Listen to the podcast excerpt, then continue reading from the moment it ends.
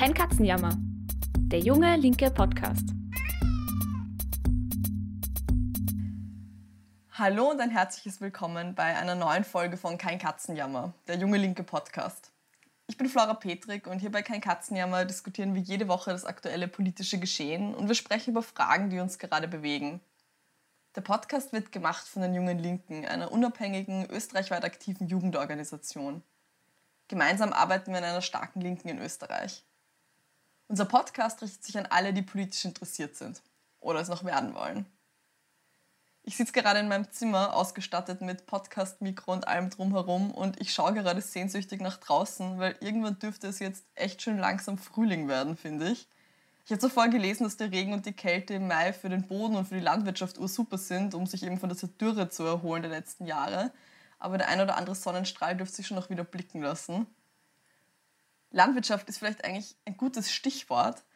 Wir sind aktuell nämlich mitten in der Spargelsaison in Österreich. Und um die wird es unter anderem auch in der heutigen Sendung gehen. Spargelsaison heißt nicht nur, dass sich das ein oder andere Spargelrisotto auf unseren Tellern blicken lässt, sondern auch, dass es sich lohnt, darauf zu schauen, wo unser Spargel eigentlich herkommt und damit auf die Situation von ErntearbeiterInnen.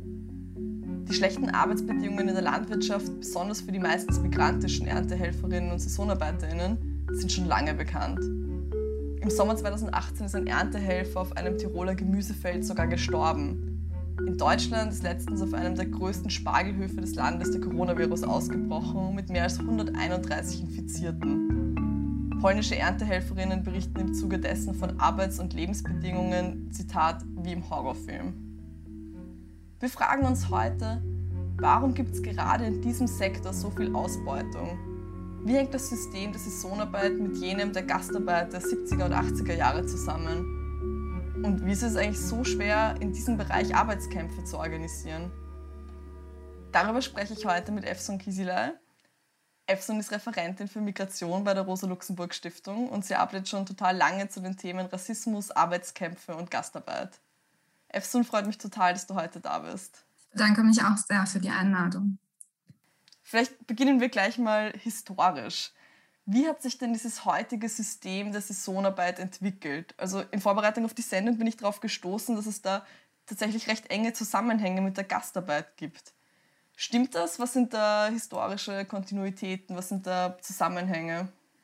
Also die historischen Kontinuitäten sind, ich kann ja mal auf die Anwerbung in Deutschland eingehen vielleicht, also uns mal einen historischen Einblick ähm, sozusagen gewähren. Und zwar war das ja so, dass in Deutschland ähm, mit, also 1955 die erste Anwerbung quasi mit, äh, mit Italien äh, unterschrieben wurde, 1960 mit Spanien und Griechenland, 1961 mit der Türkei, 63 mit Marokko, 64 mit Portugal, 65 mit Tunesien und 1967 mit Jugoslawien. Und ähm, das erste Anwerbeabkommen wurde halt unterschrieben, vor allem gegen den Willen der Gewerkschaften und weil sie, weil ihnen das, äh, das Schutzdispositiv quasi des einheimischen äh, Arbeitsmarktes wichtiger war als ja, die internationale Solidarität quasi mit anderen ähm, migrantischen ArbeiterInnen. Sie wollten halt eher nicht neue ArbeiterInnen im Land haben und diejenigen beschäftigen, die ohnehin äh, in diesem Land,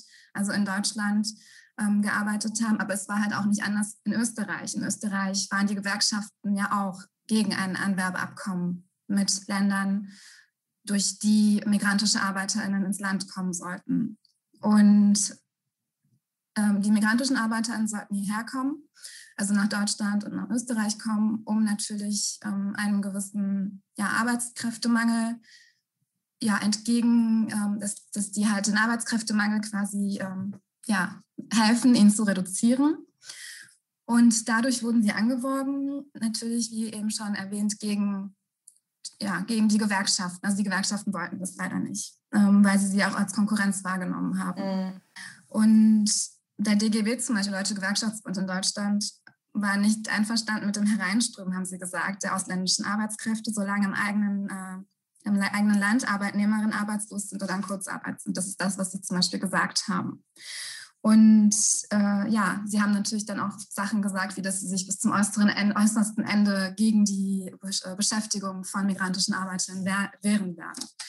Und ja, also ihre Angst war natürlich, ähm, dass sie Angst davor hatten, dass ihre eigene Verhandlungsmacht auch geschmälert wird. Und ja, ähm, deswegen war er die Unterstützung einer restriktiven Ausländerpolitik äh, wurde dann eher unterstützt als der programmatische Anspruch, quasi migrantische Arbeiter in demselben Umfang zu vertreten. Und so war zum Beispiel der Anfang. Und wenn wir nochmal auf Österreich zurückgehen, war das halt auch so, dass die, ähm, dass die Gewerkschaften natürlich, wie ich eben schon erwähnt habe, dagegen waren, dass die Migration als Bedrohung angesehen haben und eher eine Abschottungspolitik unterstützt haben, dass ihnen das Modell der Sozialpartnerschaft wichtiger war und ähm, sie eher an einer Kompromissfindung zwischen der Arbeiterinnenklasse, also dem österreichischen Gewerkschaftsbund und der Wirtschaftskammer halt interessiert waren und dementsprechend halt eher eine Klassenzusammenarbeit forciert haben als eine Konfrontation. Und das war zum Beispiel so der erste Anfang ähm, der Anwerbung, ja. Das heißt, eigentlich sind die Gewerkschaften da all den migrantischen ArbeiterInnen total in den Rücken gefallen, oder? Das war total klar, migrantische ArbeiterInnen, die da angeworben worden sind im Zuge der Gastarbeit, können sich eigentlich nicht auf Gewerkschaften verlassen, weil die vollends aufgegangen sind in so einem rassistischen Narrativ, oder? Also das sind ja einfach rassistische Stereotype, die wir heute ja zu gut kennen, die anscheinend damals auch von den Gewerkschaften bedient worden sind, oder? Ja, genau, das ist es auch. Und damals hat man auch die, ähm, die wirsten Sachen gesagt und auch Rassismus verbreitet und sich halt wirklich vehement dagegen gewehrt, dass migrantische ArbeiterInnen nach Deutschland kommen. Und das, ähm, deswegen hat man sich auch, als äh, die migrantischen Arbeiter hier waren, weil man ja auch gedacht hat, okay, sie bleiben jetzt nur für eine bestimmte Zeit hier und danach gehen sie wieder zurück, hat man sich auch erstmal nicht für sie eingesetzt. Mhm. Und Migrantische ArbeiterInnen wurden aber angesehen als Reservearmee quasi für ungelernte Tätigkeiten. Sie wurden vor allem in äh, niedrig qualifizierten äh, Tätigkeiten eingesetzt, wie am Fließband, im Baugewerbe, in der Steinkohleförderung vor allem. Und es war meistens Akkordarbeit, die sie, ähm, ja, die sie dann sozusagen umsetzen mussten und an der sie arbeiten mussten. Und das, was dazu geführt hat, dass die deutschen ArbeiterInnen äh, dementsprechend, also im Zuge dessen aufgestiegen sind und weil sie dann dadurch die besseren Tätigkeiten ausführen konnten und in besseren Tätigkeiten eingesetzt wurden.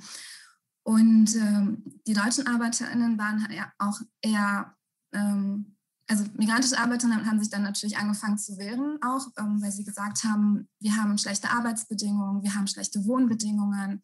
Sie waren in äh, den schlimmsten Baracken untergebracht, ähm, in Mehrbettzimmern. Sie waren in den schlechtesten Tätigkeiten untergebracht quasi. Sie mussten die gefährlichsten und schlechtesten Arbeiten ausführen. Und dann haben sie sich natürlich irgendwann angefangen, dagegen zu wehren, haben gesagt, das kann jetzt nicht sein, dass wir so schlecht behandelt werden. Aber auf der anderen Seite hat dann die Solidarität gefehlt von den deutschen ArbeiterInnen, die dann natürlich auch irgendwo davon profitiert haben, dass die migrantischen Arbeiter die schlechten Arbeiten ausgeführt haben. Und mhm. Zum Beispiel zwischen 1960 und 1970 konnten etwa 2,3 Millionen deutsche ArbeiterInnen über eine migrationsbedingte Unterschichtung in Angestelltenpositionen aufsteigen. Und das ist ja schon eine Zahl. 2,3 Millionen. Genau, 2,3 wow. Millionen ArbeiterInnen konnten dann in bessere Tätigkeiten aufsteigen. Und natürlich hat man dann ein Interesse an dem Erhalt der eigenen Tätigkeit und ja, möchte sich dann wahrscheinlich eher nicht so sehr dann äh, für ja, eine eine andere Form der, der Zusammenarbeit einsetzen. Genau. Mhm. Weil du, weil du gerade gemeint hast, dass eben Migrantinnen vor, vorrangig Tätigkeiten nachgegangen sind oder nachgehen mussten, die schlecht bezahlt waren, die prekär waren, die unter schlechten Bedingungen stattgefunden haben, Arbeit, die körperlich auch anstrengend war und auch einfach ungesund, gesundheitsschädigende Arbeit ist. Das sind ja auch Arbeitsbedingungen, die auf die Landwirtschaft zutreffen. Und ich habe mich gefragt, warum eigentlich gerade in der Landwirtschaft so viel migrantische Arbeit eingesetzt wird, wie sich das entwickelt hat. Also ich, mir kam da dieses Beispiel vom letzten Sommer, ich weiß nicht, wie das in Deutschland war, aber in Österreich war es so, dass sich da total viele Österreicherinnen und Österreicher freiwillig gemeldet haben, um bei der Spargelernte mitzuhelfen. Also weil die in Kurzarbeit waren oder ihre Jobs verloren hatten in der Gastro und die sind dann aber alle teilweise nicht mal kontaktiert worden. Also auch ein Bekannter von mir hat sich auch gemeldet für die Spargelernte am Machfeld. Der wurde nicht mal kontaktiert, weil dann letzten Endes entgegen aller Erwartungen doch die rumänischen ArbeiterInnen letzten Endes kommen konnten. Und also irgendwie fällt es dann doch immer darauf zurück, dass Migrantinnen und Migranten eingeworben werden für diese Arbeit. Und es kann nicht einfach nur daran liegen, dass man sagt, es gibt keine Deutschen, keine Österreicherinnen, die diese Arbeit machen wollen, oder? Wie, wie schätzt du das ein? Warum auch gerade in der Landwirtschaft? Ja, das ähm, Problem in der Landwirtschaft ist halt auch, dass es ein dass es vor allem ein System ist, das sehr auf Rassismus basiert und auf, ähm, auf Ausbeutung basiert und dementsprechend eigentlich auch rassistische Gesetze geschaffen worden sind, um diese Art von Arbeit gesetzlich abzusichern. Und aber auf der anderen Seite, ähm, in Deutschland war das genauso, dass sich äh, auch StudentInnen gemeldet haben oder auch andere ArbeiterInnen gemeldet haben, um da auszuhelfen. Aber man warum das halt auch mit Rassismus verknüpft ist, ist, weil man zum Beispiel migrantische Arbeiterinnen auch als anders wahrnimmt oder ihnen andere hm, Attribute zuschreibt, auch in dieser Gesellschaft. Man sagt, sie sind irgendwie äh, robuster oder man kann ihnen das eher zumuten als den deutschen ArbeiterInnen. Sie halten das länger aus, sie sind es irgendwie gewohnt, körperlich anstrengende Sachen, Tätigkeiten auszuführen. Und das ist ja, das ist ja auch eine Art von Rassismus, weil ähm, man sagt, okay, die deutschen Arbeiter, denen, denen können wir das jetzt nicht zumuten, die, ähm, das ist halt zu anstrengend für sie, aber die migrantischen ArbeiterInnen, die sind uns nicht zu schade, die sollten das machen können. So. Und da ist ja halt auch, ja, das ist dann halt auch mit der Grund, warum vor allem auch migrantische Arbeiterinnen eingesetzt werden, die dann aber auch eingesetzt werden können, weil man ja auch ähm, nach Profit strebt. Und weil man ja mit migrantischen ArbeiterInnen durch verschiedene Arten von gesetzlichen Regelungen ähm, ja auch eher Profit erwirtschaften kann. Zum Beispiel ist es in Deutschland auch so, dass wenn migrantische ArbeiterInnen und Saisonarbeiter und EntehelferInnen in Deutschland arbeiten, dass der Arbeitgeber die Betriebe bis zu äh, 70 Tage lang für die ArbeiterInnen selber keine Sozialabgaben zahlen müssen. Und erst ab dem 70. Tag greifen halt die Sozialabgaberegelungen. Und die wurden sogar im Rahmen der Corona-Pandemie, wurde, wurde diese Regelung auf 115 Tage erhöht. Und genau, zum Beispiel in, äh, in Belgien, ich glaube in Österreich ist es ja auch so, dass es ab dem ersten Tag schon greift und mhm. Deutschland halt erst ab dem, äh, normalerweise ab dem 70. und jetzt durch die Corona-Pandemie ab dem 115. Und die Betriebe wollen halt diese Regelung ähm, weiter verlängern, dass es eigentlich eine Ausnahmeregelung war wollen sie halt weiter verlängern und äh, wollen diese Zahl auch also weiter beibehalten, damit sie ihren, ja, ihre, ihre Ausgaben so gering wie möglich halten können und die Profite so hoch wie möglich. Ja. Hm. Und das sind auf den Kosten all der Erntearbeiterinnen, oder? Das heißt, die haben überhaupt keine soziale, gesundheitliche, sonst wie Absicherung eigentlich und sind noch dazu länger gebunden an diese Feldarbeit. Ja, natürlich. Also sie sind äh, lange gebunden. Es ist halt eine kurzfristige, ähm, kurzfristige, ja, gefährliche Beschäftigung. Ähm, sie haben, sie bekommen zum Beispiel Verträge, die meistens auch äh, ja, nicht wirklich richtig sind.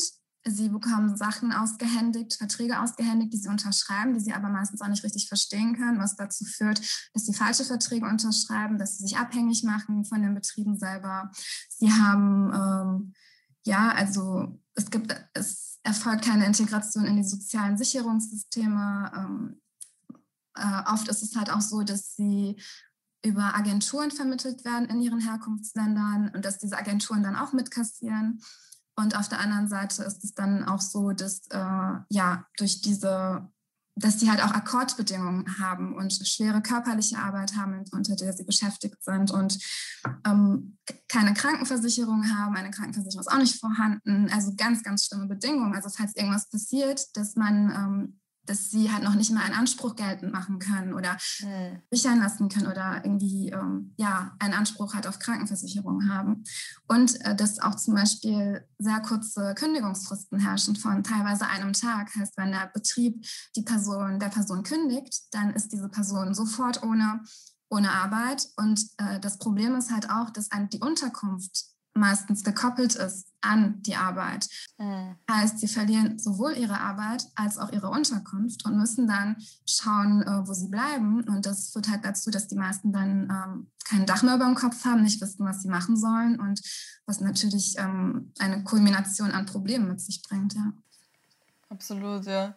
Ich meine, da liegt mir jetzt eine, eine Frage auf der Zunge, die ist vielleicht total banal, aber auch weil du gerade diese, diese Verträge, die eigentlich nicht rechtens sind, erwähnt hast wie ist das Ganze überhaupt rechtlich geregelt? Wie wurden diese miesen Bedingungen politisch überhaupt durchgesetzt? Und jetzt gab es früher keine Gewerkschaft, die sich eingesetzt hat für migrantische Arbeiterinnen. Aber wie sieht das jetzt 2021 aus? Gibt es da keine Gewerkschaft, die sich für die Rechte von ErntearbeiterInnen einsetzt? Oder, die, oder was passiert da gar nichts zum Schutz dieser Leute? Also es passiert schon was. Ähm, um das nochmal auch mit früher zu verbinden, weil das natürlich auch so, dass äh, Gewerkschaften sehr oft auch quasi ablehnend gegenüber migrantischen WanderarbeiterInnen auch waren und auch zum Beispiel im Rahmen der EU-Osterweiterung auch ablehnend äh, der EU-Osterweiterung gegenüberstanden und äh, ja, und für eine Einschränkung der Arbeitnehmerfreizügigkeit sich auch eingesetzt haben. Und ja, das Problem ist dann aber auch gewesen, dass durch das Erstarken des Niedriglohnsektors, dass die Gewerkschaften irgendwann gemerkt haben, okay, das kann so nicht weitergehen. Wir können jetzt nicht einfach so tun, als wäre nichts, wenn so viele, während so viele Menschen äh, ausgebeutet werden und unter den schlimmsten Arbeitsbedingungen arbeiten müssen. Und dann irgendwann gab es Debatten darüber, wie man sich denn ähm, organisieren kann, wie man die Menschen organisieren kann, die natürlich am vulnerabelsten sind in dieser Gesellschaft und in diesem Arbeitssektor. Und es hat sich in den letzten zehn Jahren schon einiges getan, auch ähm, für zeitlich befristete Arbeitsmigrantinnen. Es wurde zum Beispiel ähm, die äh, faire Mobilität geschaffen 2011. Das ist eine gewerkschaftliche Beratungsstelle des Deutschen Gewerkschaftsbundes. Die setzt sich ein für ArbeiterInnen aus Mittel- und Osteuropa, vor allem für zeitlich befristete ähm, ArbeiterInnen.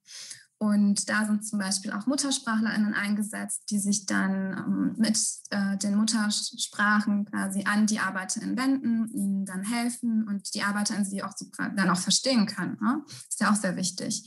Und es gibt es gab dadurch halt auch eine bessere Organisierung der Arbeitskämpfe und Kämpfe für Tarifverträge auch und dann gab es auch Kooperationen äh, mit der Verdi und dem IG BAU, mit Gewerkschaften in den Herkunftsländern, also eine transnationale Solidarität auch. Ja, also es gab da schon auch einige, ähm, einige, ja, auf jeden Fall Fortschritte, was die Gewerkschaften dann auch umgesetzt haben. Und ja, so war das dann. Und äh, genau, was ich noch ergänzen kann, ist, dass es natürlich auch weitere Initiativen gab. Also nicht nur die faire Mobilität, sondern es gab auch die Initiative Faire Landarbeit und ähm, die Beratungsstelle Faire Mobilität, die ich eben erwähnt habe. Und dann in Brandenburg gab es zum Beispiel die Fachstelle Migration und gute Arbeit. Es gab Arbeit und Leben Nordrhein-Westfalen. Also es haben sich dann im Zuge dessen auch mehrere Beratungsstellen auch mit der Zeit gegründet, die sich dann explizit an migrantische Saisonarbeiterinnen ähm, gewendet haben und dabei geholfen haben, sie zu unterstützen. Genau. Weil du gerade die unterschiedlichen Muttersprachen erwähnt hast. Vielleicht können wir noch mal so einen Blick drauf werfen, wer denn konkret die Leute sind, die da auf den, den Feldern stehen. Wir reden da die ganze Zeit immer so groß von migrantischen ArbeiterInnen, aber ähm, wer sind denn konkret die Leute, die da diese Saisonarbeit machen? Woher kommen die? Was ist deren Lebenssituation? Du hast schon erwähnt, die haben ja, deren ähm, ja, Wohnort, Schlafmöglichkeit ist oft gekoppelt an, an den Job und ähm, hat die EU-Osterweiterung eben bei der Rekrutierung von Erntehelferinnen vielleicht auch eine Rolle gespielt? Was ist, wer sind denn diese Leute, die da jetzt den, den Spargel ernten zum Beispiel? Also in äh, Deutschland sind es vor allem Menschen aus äh, Polen, aus äh, Rumänien, aus Bulgarien, Ser Serbien und Kroatien und weiteren aus den mitteleuropäischen Staaten. In Deutschland ähm, können wir jetzt sagen, dass es eine Million äh, ArbeiterInnen gibt in der Landwirtschaft und davon sind 60 Prozent Saisonarbeitskräfte. Und aus diesen Ländern kommen dann äh, die Menschen hierher.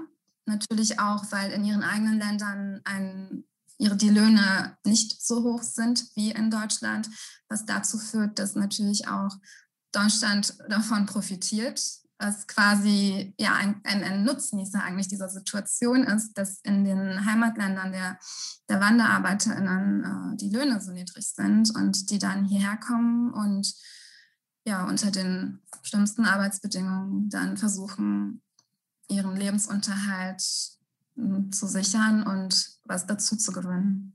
Ich habe es einleitend schon erwähnt, es kommt ja unter diesen Bedingungen noch wirklich ganz oft zu tragischen Umständen zu Skandalen. Also beispielsweise im 2018, als der Erntearbeiter in Tirol gestorben ist, jetzt irgendwie die Corona-Cluster, die entstehen auf, auf Spargelhöfen.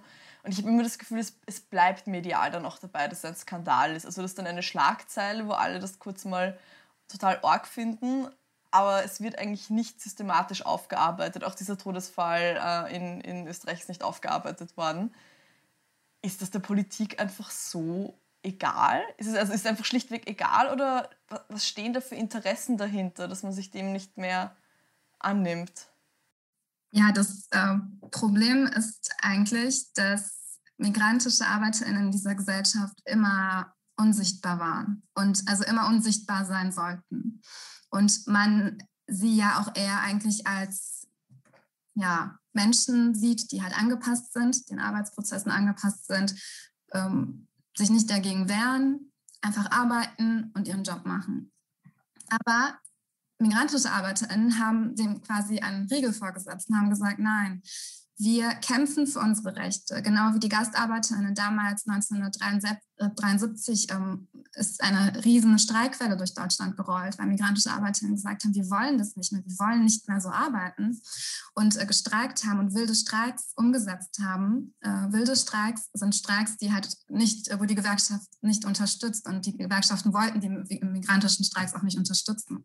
Und das war natürlich ein Bild, was vor noch nicht so medial ähm, wahrnehmbar war, dass migrantische ArbeiterInnen für ihre Rechte auf die Straße gehen, kämpfen, und wobei in den 60er Jahren auch schon, auch schon äh, Kämpfe von migrantischen ArbeiterInnen, äh, also in den 60ern gab es die auch schon, aber 1973 war es dann so, dass man einfach nicht mehr wegschauen konnte, weil sie waren da, sie haben sich für ihre Rechte eingesetzt. Und genau so ist es halt auch bei den ähm, ErntehelferInnen, weil man jetzt auf einmal, normalerweise hört man ja nichts von ihnen. Normalerweise sind sie ja gar nicht wahrnehmbar, sie sind öffentlich gar nicht äh, da. Man, äh, sie kommen hierher, machen ihre Arbeit und gehen dann irgendwann wieder zurück. Das ist ja, was man von ihnen erwartet. Mhm dadurch, dass die Arbeitsbedingungen halt immer schlechter geworden sind, also schon immer schlecht waren, aber dann auch durch, äh, im Zuge der Corona-Pandemie auch noch Sachen zutage getreten sind, wie zum Beispiel ähm, die Wohnbedingungen, also die Unterbringungsbedingungen, dass äh, Arbeiter ihre Löhne nicht bekommen haben, dass zum Beispiel in der fleischverarbeitenden Industrie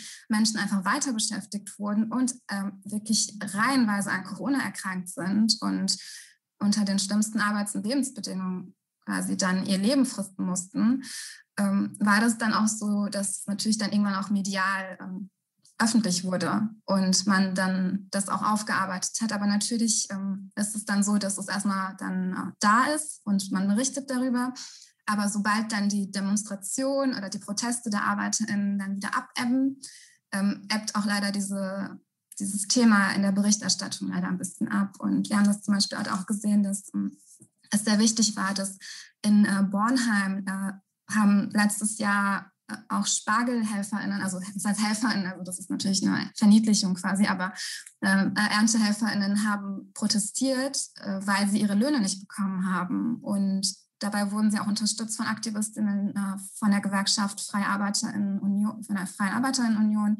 Und es gab halt mehrere Tage mit Streiks und Demonstrationen. Und dann hast du irgendwann gesehen, in Deutschland wird darüber berichtet. Und überall in den Lokalzeitungen, auch in den überregionalen Zeitungen, wurde über diesen Streik der Arbeiterinnen berichtet, die ihre, die ihre Löhne gefordert haben. Und dann am Ende ja, also es ist ein ungewohntes Bild, einfach migrantische Arbeitskräfte in der Öffentlichkeit äh, zu sehen, die halt auch kämpfen für ihre Belange sich einsetzen, weil sie eher als Objekte oder Verhältnisse, also als ähm, Ob Objekte der Verhältnisse quasi wahrgenommen werden und ähm, eher als gesichtslose Versch äh, Verschiebemasse, die man einfach verschieben kann und eher als Objekte, aber indem die ArbeiterInnen halt aufgetreten sind, ähm, dann für ihre Rechte sich eingesetzt haben, wurden sie ja zu kämpfenden Subjekten und das ist halt die Öffentlichkeit nicht gewohnt. Mhm.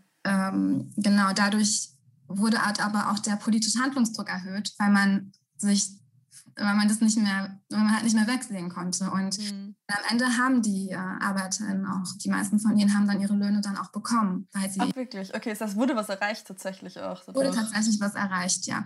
Aber dann haben wir noch ein Negativbeispiel. Es gab zum Beispiel äh, in, in, Berlin wurde die ähm, Mall of Berlin gebaut und äh, was inzwischen auch als Mall of Shame bezeichnet wird, weil damals halt auch rumänische BauarbeiterInnen eingesetzt wurden die dann ähm, unter dem Mindestlohn beschäftigt wurden, teilweise nur sechs Euro pro Stunde bekommen haben und zehn Stunden am Tag arbeiten mussten und äh, wirklich zehn Tage am Stück und ohne Pause und die haben ihre Löhne auch nicht bekommen und dann haben sich auch ähm, haben sich auch Gewerkschafts ähm, AktivistInnen für sie eingesetzt. Und dann ist aber der ähm, Bauherr dann plötzlich insolvent gegangen und hat sich natürlich davor dann äh, ja, weggedrückt, dann die Löhne auszuzahlen. Und sie haben bis heute leider ihre Löhne nicht bekommen. Ja. Krass. Mhm. In Österreich kam es auch 2013 aufgrund der schlechten Arbeitsbedingungen zu, zu Protesten und auch zu Streiks in, in dem Bereich. Aber da konnte leider echt nicht viel erreicht werden. Und dann, es gibt da auch Versuche der, der Kampanisierung, der Organisierung. Den Verein Sektionäre gibt es zum Beispiel in Österreich, der sich sehr viel für ErntearbeiterInnen einsetzt. Besonders für bessere Bezahlung, für menschenwürdige Behandlung, für bessere Unterbringung, Arbeitsschutz, eher all die Themen, die du angesprochen hast. Und ich habe das Gefühl, es geht tatsächlich aber echt nur schleppend was weiter. Deswegen super, dass es da auch Positivbeispiele gibt. Weil ich habe das Gefühl, es gibt eigentlich gerade im Bereich der Erntearbeit eher Schwierigkeiten oder es ist irgendwie schwierig, Arbeitskämpfe zu organisieren, schwieriger als in anderen Betrieben beispielsweise. Hast du eine Idee, woran das liegen kann, dass es da nicht so einfach ist zu streiken, dass das einfach, dass da stehen da andere Mittel zur Verfügung? Ja, das hat, äh, ja, es hat verschiedene Ursprünge. Und zwar zum einen, dass natürlich die Menschen, die hierher kommen, meistens nur saisonal beschäftigt sind und nach ihrer Tätigkeit dann wieder in ihre Heimatländer zurückkehren. Und dass sie dann, ja, dann erstmal nur für eine Zeit lang hier sind und es deswegen natürlich auch schwierig ist, sie irgendwo zu organisieren. Aber auf der anderen Seite natürlich auch, dass es Sprachschwierigkeiten gibt. Die Menschen verstehen das nicht. Ähm, wirklich, wenn dann zum Beispiel, ja, also was, was ihre, wie ihre Verträge aussehen, was sie machen können. Sie wissen nicht, an wen sie sich wenden können meistens. Und daher ist es halt umso wichtiger, dass ähm, Gewerkschaftsmitglieder und Aktivistinnen und ähm, das Organisieren auch und sich dann auch in die Betriebe begeben, dass sie äh, Flyer verteilen, zum Beispiel in den Muttersprachen der ArbeiterInnen, damit sie das verstehen, damit sie auch wissen, was sie für Rechte haben, was sie machen können, wie sie sich einsetzen können. Ich finde, da ist auch ein gutes Beispiel. Das Problem ist ja bei, bei, bei einer Gewerkschaftsmitgliedschaft auch, dass man ja auch eher länger Mitglied sein muss, damit man einen Rechtsanspruch hat oder einen, Vertret mhm. Rechtsanspruch, also einen Anspruch auf eine Rechtsvertretung quasi. Und äh, die ähm, IGBAU zum Beispiel hat da ein gutes Modell eingeführt, das, ähm, also die, äh, die Gewerkschaft Bau und Agrar Umwelt in Deutschland, die haben halt ein alternatives Mitgliedschaftsmodell für WanderarbeiterInnen äh, geschaffen. Äh, das haben, die, das haben sie letztes Jahr eingeführt und das ist eine auf ein Jahr begrenzte Mitgliedschaft, die immer wieder erneuert werden kann. Man stellt äh, Beratung und Informationen in den Muttersprachen zur Verfügung. Es gibt einen Anspruch auf Rechtsschutz und äh, also ein Recht auf Rechtsschutz im Arbeits- und Sozialrecht und äh, Abzahlung des Jahresbeitrags. Also man muss halt nicht länger dort beschäftigt sein, damit man diesen Anspruch bekommt, sondern ab der Zahlung des Jahresbeitrags hat man schon einen Anspruch darauf. Und man bekommt Streikunterstützung ab dem, ab dem Eintritt schon und ähm, genau, also man hat dann auch Unterstützung bei Schadenersatzforderungen. Die Gewerkschaft setzt sich dann auch für die Personen ein. Aber dieses Modell wurde halt auch ähm, erst im Zuge dessen entwickelt und, ähm, und dann hat, ja, und so sieht man halt, dass die Gewerkschaften auch versuchen, darauf zu reagieren und versuchen, alternative Modelle zu äh, kreieren, um die Menschen auch besser zu erreichen. Mhm. Ja, da muss man einfach ähm, die Gewerkschaftsarbeit auch den, den Lebens- und Arbeitsbedingungen der Leute anpassen und auch also so anerkennen, wie sich auch die Arbeiterinnenklasse auch verändert und differenziert und unterschiedliche Bedürfnisse auch immer bringt. Ja. Ähm, was, was, mich auch noch interessieren würde, ist, ähm, welche Rolle eigentlich die EU einnimmt in diesem ganzen Debakel der miserablen Arbeitsbedingungen am Erntefeld. Also was ich in der Vorbereitung auf die Sendung ähm, noch so gelesen habe, ist das ja eher eine unrühmliche Rolle. Die EU fördert ja die Landwirtschaft in ihren Mitgliedstaaten massiv und wird damit ja zu sowas wie einer Komplizin, oder? Indem sie solche Geschäftsmodelle fördert, die einfach am Erntefeld nur für Ausbeutung stehen? Oder wie, welche Rolle hatte diese massive Förderung für industrielle Landwirtschaftsbetriebe, die die EU ja verteilt? Was bedeutet das für Billigarbeitskräfte?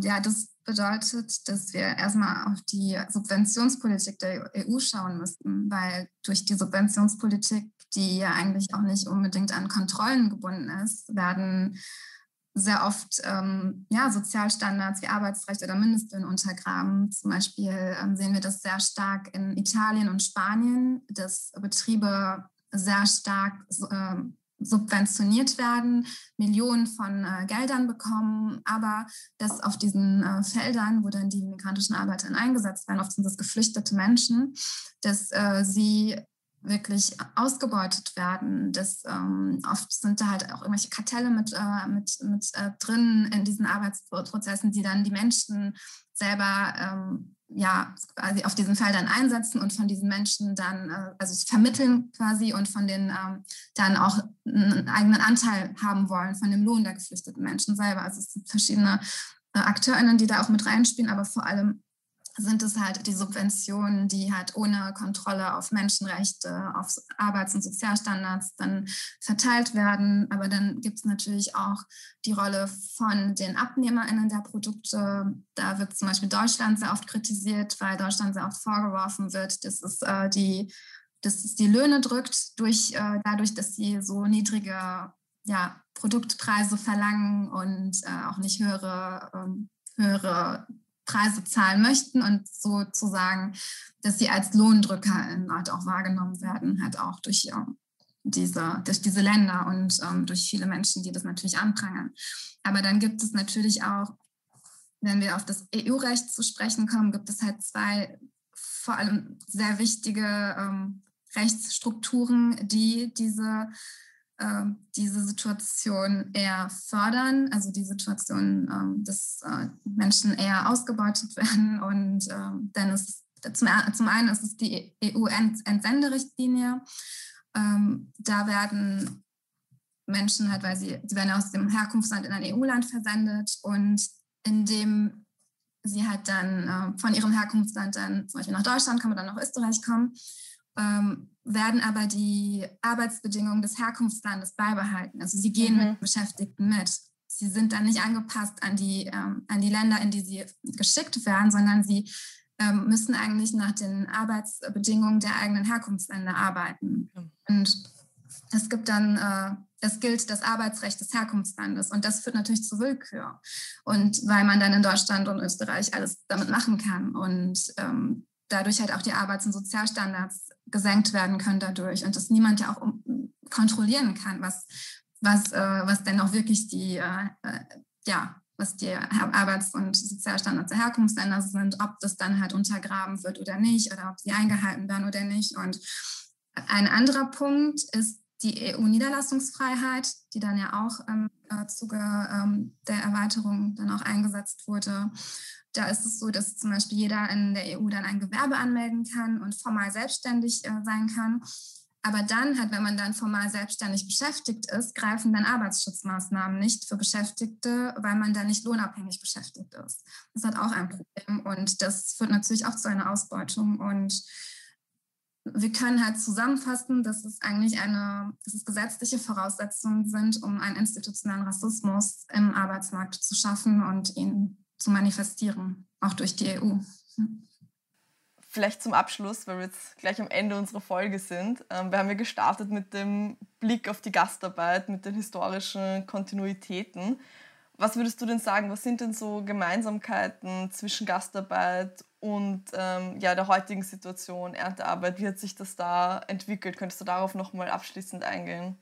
Ja, sehr gerne. Und ja, und zwar können wir ja von äh, sowohl den GastarbeiterInnen als auch den ähm, ErntehelferInnen und Saisonarbeiterinnen über sie sagen, dass sie ja unter also schlechte Arbeits- und Wohnbedingungen hatten. Wie vorhin hat auch schon erwähnt, dass äh, sie als temporäre Arbeitskräfte angesehen wurden, genauso wie die GastarbeiterInnen. Man gesagt hat, irgendwann gehen sie zurück und hat sich nicht für sie eingesetzt, hat ähm, auch Sozialstandards quasi untergraben.